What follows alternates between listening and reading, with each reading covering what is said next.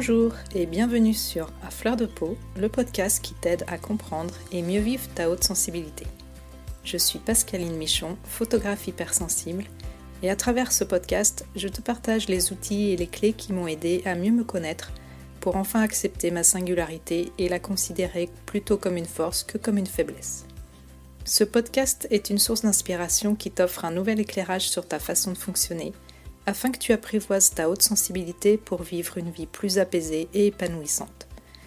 Alors je t'invite à t'installer bien confortablement, on est entre nous et je te souhaite une très bonne écoute.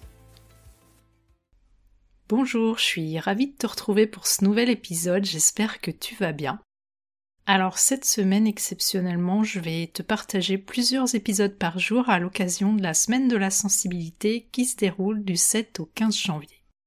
Avec Saverio Tomasella, qui est le parrain du podcast, comme tu le sais, on avait très envie de promouvoir une vision positive de la haute sensibilité, mais également de montrer la variété des profils d'ultra-sensibles. J'ai donc proposé de récolter des témoignages audio de personnes qui ont fait la paix avec leur grande sensibilité, en tout cas dans les grandes lignes, parce qu'on sait bien que la vie n'étant pas linéaire, il y a toujours euh, des hauts et des bas.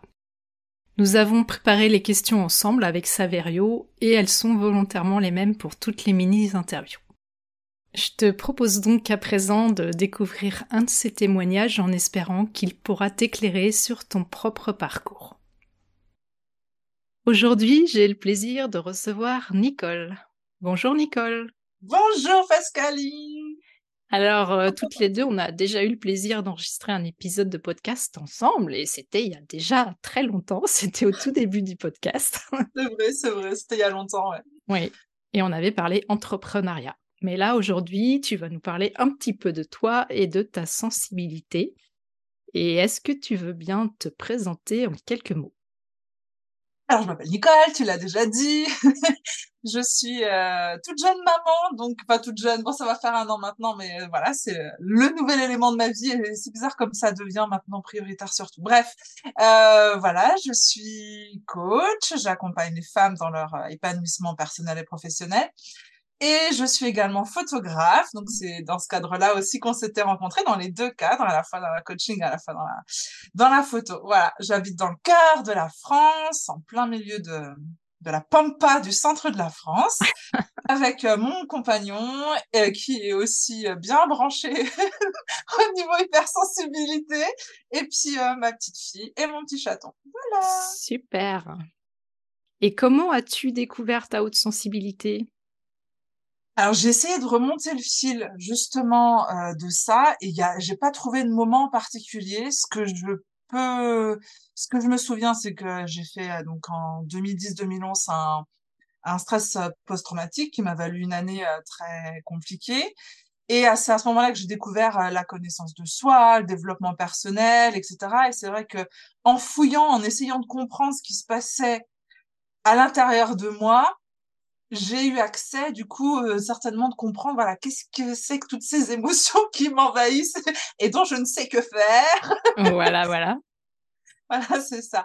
Et euh, je, je, je, situe le début de la, de, de la compréhension de, de, ouais, de ces fortes émotions euh, à ce moment-là de ma vie, mais sans forcément réussir à mettre du lien de comment le mot hypersensibilité mmh. est arrivé jusqu'à moi. Mais j'ai souvenir que du moment où j'ai découvert ça, ça m'a fait euh, oh, ça va, je suis pas complètement Je crois que ça fait ça à beaucoup de personnes en fait. C'est ça, un vrai éclairage, ouais, un vrai éclairage. Super. Et euh, quelle est selon toi ta qualité principale qui sera en lien avec cette grande sensibilité? J'ai envie de parler de, de l'empathie et euh, bien bien présente dans, dans mon quotidien, en fin de compte, mmh. euh, personnel, avec mes proches, mais aussi dans mon quotidien professionnel.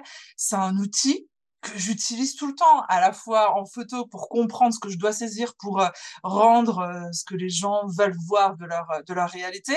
Mais dans le coaching, c'est un outil merveilleux de pouvoir me mettre pas à la place, mais de comprendre ce que l'autre peut traverser, vivre, faire des liens assez facilement, j'allais dire. Mmh. entre toutes les sphères de sa vie grâce à grâce à ce super outil. Ouais, j'ai envie de parler de ça, ouais, de cette belle empathie qu'on a. Et on sait bien que c'est pas facile tous les jours à vivre avec cette grande sensibilité. Il y a des hauts et des bas, bien entendu, mais comment tu fais pour la vivre au mieux? La connaissance de soi, comme euh, on en parlait juste avant de commencer l'enregistrement de ce podcast, c'est vrai que c'est un grand cheminement. De petit à petit, on met des petits bouts de puzzle les uns à côté des autres, et puis on se rend compte que ah, si je réagis très fort à ça, ok, il y a cette hypersensibilité, mais elle est activée, réactivée par ça, par ça, par ça, par ça, d'une part, donc la connaissance de soi. Et puis, euh, donc ça, j'ai envie de dire, c'est plutôt un travail euh, intérieur. Et puis, pour border ça, j'ai envie de parler aussi des limites qu'on mmh. peut se poser à soi pour se respecter, mais aussi poser aux autres pour continuer à se respecter et, euh, et, et, faire en sorte que ça ne déborde plus, ou en tout cas que ça déborde le moins souvent et le moins fortement possible. Quoi.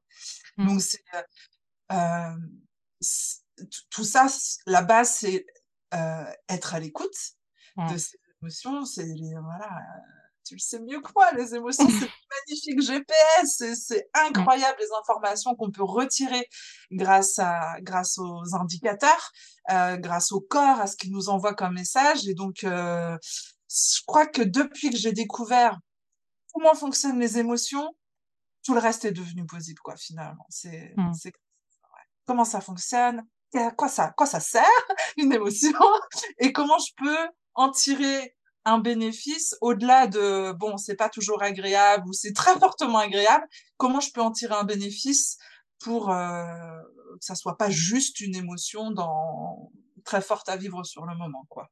Mmh faire du GPS. Je comprends tout à fait. Euh, du coup, on enregistre cet épisode euh, à l'occasion de la semaine de la sensibilité, de la journée de la sensibilité. Quel vœu tu aurais envie de formuler pour euh, les ultra sensibles qui nous écoutent? J'adore cette question.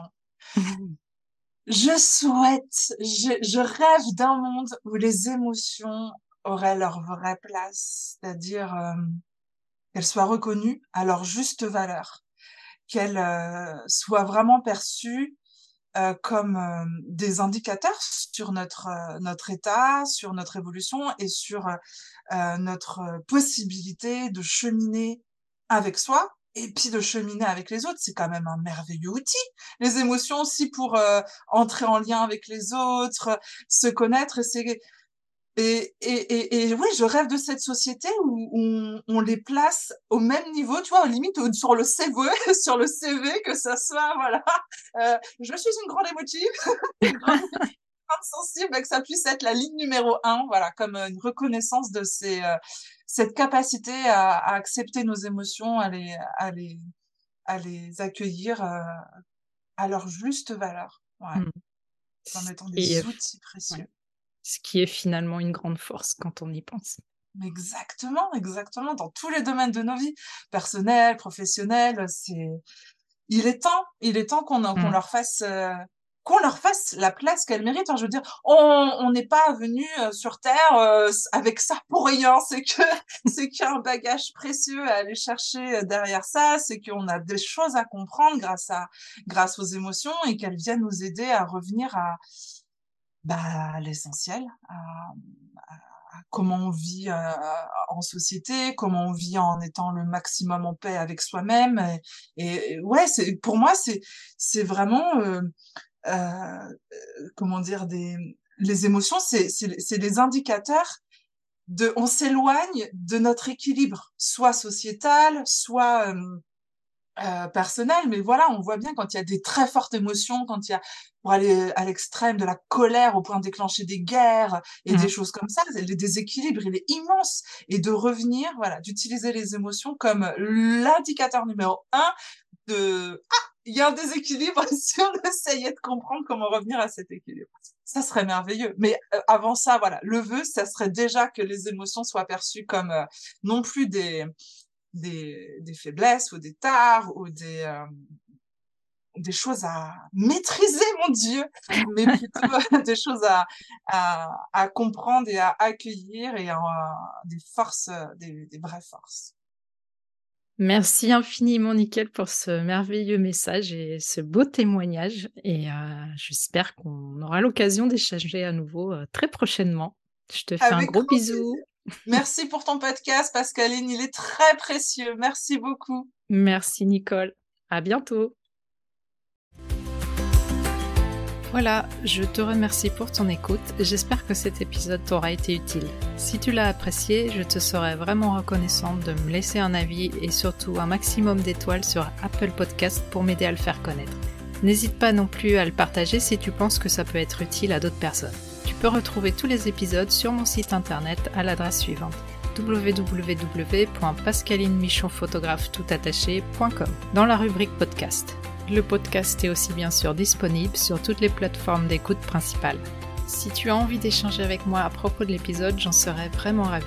Pour ça, tu peux me contacter sur Instagram, là où je suis la plus présente. Le compte, c'est tout simplement à fleur de peau podcast avec des tirés vers le bas entre chaque mot. En attendant, je te donne rendez-vous la semaine prochaine pour un nouvel épisode. À bientôt!